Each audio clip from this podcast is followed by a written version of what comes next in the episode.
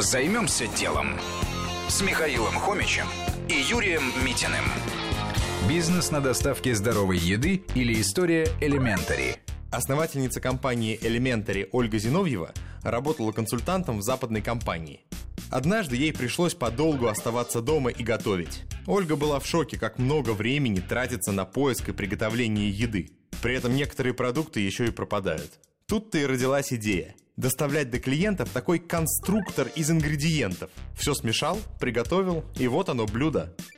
Идею отправили на гарвардский конкурс. О проекте узнали, и ребята почти сразу получили инвестиции от одного из выпускников Гарварда. 200 тысяч долларов. Было на что начинать. Как это работает? Фактически вы подписываетесь на еду. Причем сами можете выбрать стиль этой еды и сложность приготовления – за 4 приема пищи в день вы платите от 430 до 1000 рублей. Это если вы выбираете специально разработанную диету. Что было дальше? О проекте стали узнавать. Например, на одной из встреч с предпринимателями Дмитрий Медведев даже поручил коллегам попробовать такую подписку на еду. Поручение выполнили, но обратной связи пока не дали.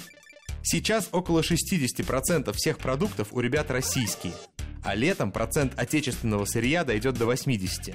Продвигается проект, конечно, в социальных сетях и за счет рекомендаций. Годовой оборот уже превышает 200 миллионов рублей.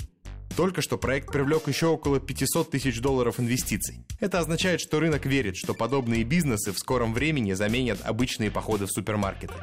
Говорят, что самые большие изменения нас ждут в самых традиционных отраслях. Данная история это подтверждает. Займемся делом на радио Вести ФМ.